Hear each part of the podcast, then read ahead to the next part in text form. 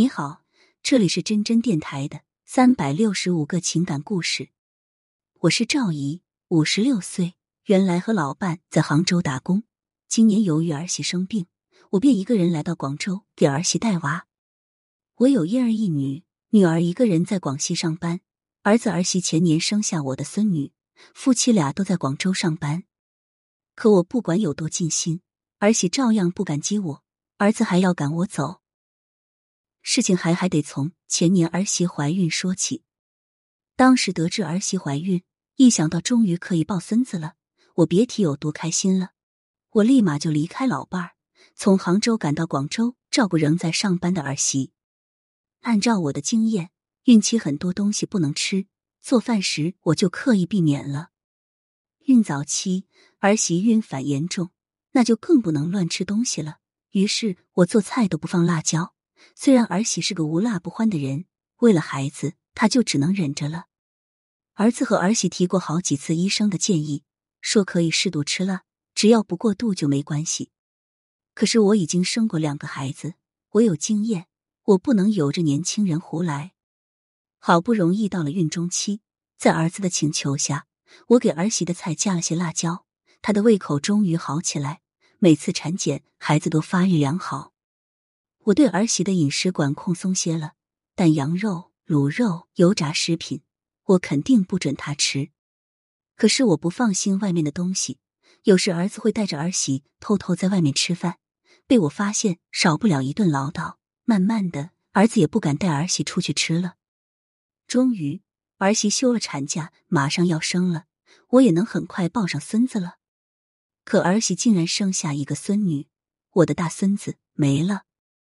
我真的不开心，不过我知道不能表现的太过分，毕竟孙女也是我的呀，我也心疼。儿媳身体不好，生完孩子没有奶，我时常盯着她看，又到处打电话给亲戚问有没有好的办法。儿子多次提醒我儿媳脸皮薄，回家了要注意尊重她的隐私，不要在儿媳喂奶时盯着看。我嘴上答应着好好好，心里却不以为然，我这不是为你们好吗？好不容易儿媳出院回家了，我从亲戚那里学的下奶方法，这下可以用上了。不过当时亲家母还在，我就没有多做什么。看着亲家母每天给儿媳炖的清汤，一点油都没有，孙女还得每天搭一两顿奶粉才能吃饱，我心里十分心疼。一个星期后，亲家母回自己家了，我表现的机会终于来了。还好儿媳也喜欢喝鱼汤。当天中午，我就炖了鱼汤，还放了猪油。果然，儿媳把一大碗鱼汤喝完了，还说什么不能吃猪油，明明就很喜欢嘛。想着鱼汤下奶，晚上我又熬了一锅，儿媳又喝了不少。谁知夜里就出事了。半夜，儿媳高烧三十九度多，一会冷一会热。她说应该是毒奶了。我觉得毒奶好啊，奶多，孙女就可以多吃点。儿子却大半夜就要带儿媳去医院，我觉得他们小题大做，就说你们要去医院，就把你丈母娘接过来，我不会照顾孩子。儿子十分生气，扶着儿媳头也不回的走了，还把孙女丢在床上。幸好孙女睡得沉，我也没有咋操心。之后几天，儿媳毒奶也比较严重，还得吃药，我可怜的孙女又只能吃奶粉了。没过几天。儿子的陪产假结束了，我就担起来照顾儿媳母女的重任。不过我担心照顾不好孩子，就让儿媳自己给孙女洗澡、换尿布、喂奶，我就负责做饭、给孩子洗衣服。三十天后，儿媳的月子总算结束了。我想回老家，儿子没有说话，立马给我买了票。今年我来广州，孙女已经一岁半了，小丫头很可爱，也很乖巧。可他不爱亲近我。如果不是儿媳腰疼不能走路，我也不愿意大老远过来照顾他们。这一次，我们平淡的相处了四个月，我觉得我付出的够多了，儿子儿媳却并不领情。儿子每天辛苦上班，下班还得带孩子；儿媳每天就在电脑前敲敲键盘，什么都不干。我除了带娃、洗衣服，还得经常给他们做饭。看着儿媳每天在家。我心里很不舒服，年轻人不都得上班赚钱吗？他在家就给娃哄睡、喂奶、换尿布、唱儿歌、捣鼓一下电脑。凭啥我儿子下班了还得带娃？我心疼儿子，让他劝儿媳去上班，反而被儿子数落。他说我从来不心疼儿媳，看不到儿媳的付出。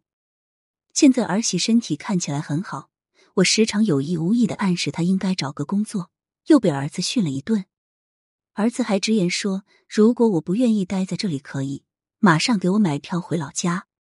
我觉得十分委屈，明明我付出了那么多。儿子却什么都看不到，我想一走了之，又心疼儿子上班辛苦，我该怎么办呢？真真听着赵姨的故事，我有点心疼她，更心疼的是她的儿媳。赵姨的委屈自然是有的，她不远千里过来照顾儿媳，付出肯定是付出了，心疼自己的孩子也是每个母亲的本能。可是照顾孩子并不是帮儿媳，而是帮自己的儿子。从赵姨的讲述中，我们可以看到，她的儿媳孕期一直在上班，吃不到喜欢的东西。为了孩子，她忍了。到了坐月子时，赵姨只是让儿媳没有饿着而已，并没有任何特别用心的地方。后来儿媳腰疼到没办法走路，很大可能是自己带孩子累着了。加上赵姨明里暗里总催儿媳上班，平时应该也没少在儿子面前说儿媳的闲话。儿子了解儿媳的辛苦。才会有赶妈妈走的举动。如果赵姨真的心疼儿子，建议少说话，多做事，照顾好孩子就行，不要过多掺和儿媳的事。儿媳有自己的工作方式，外出上班并不是唯一的模式。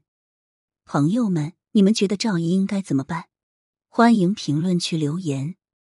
今天的故事就到这里了，记得点击订阅，每天真真都在这里等你。